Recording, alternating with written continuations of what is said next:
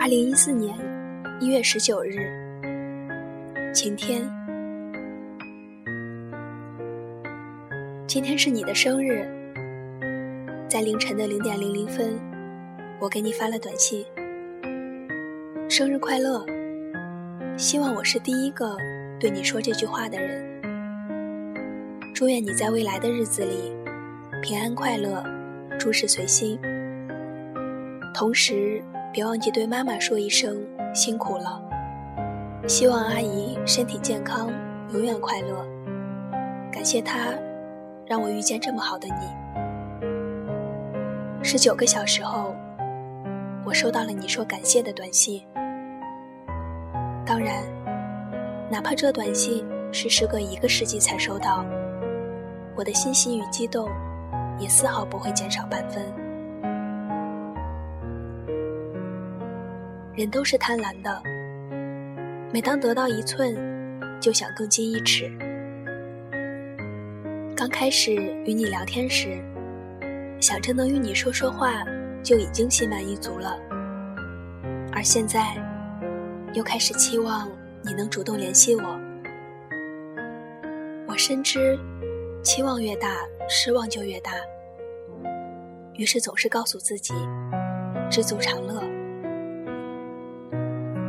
我们的聊天也算是有点小进展吧。你现在也会极其偶尔的对我说：“等等我，我先去吃饭。”甚至在刚才，你还主动发消息问我在不在。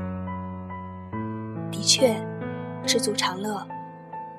我们之间这些微小的变化，就足以让我在电脑前拍桌狂喜了。离你越近。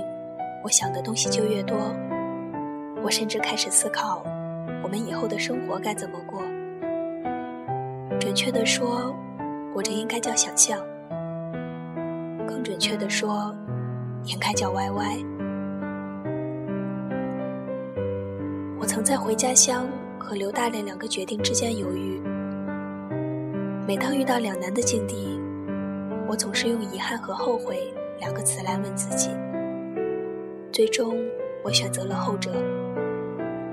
回家乡也许会找到一份还算可观的工作，但同时，也意味着放弃了与你的可能。失去好工作，我会遗憾；但放弃你，我会后悔。人生可以有遗憾，但是不应该有后悔。送你的蛋糕。你说很好吃，我心里也觉得甜甜的。生日快乐！第三十八封信。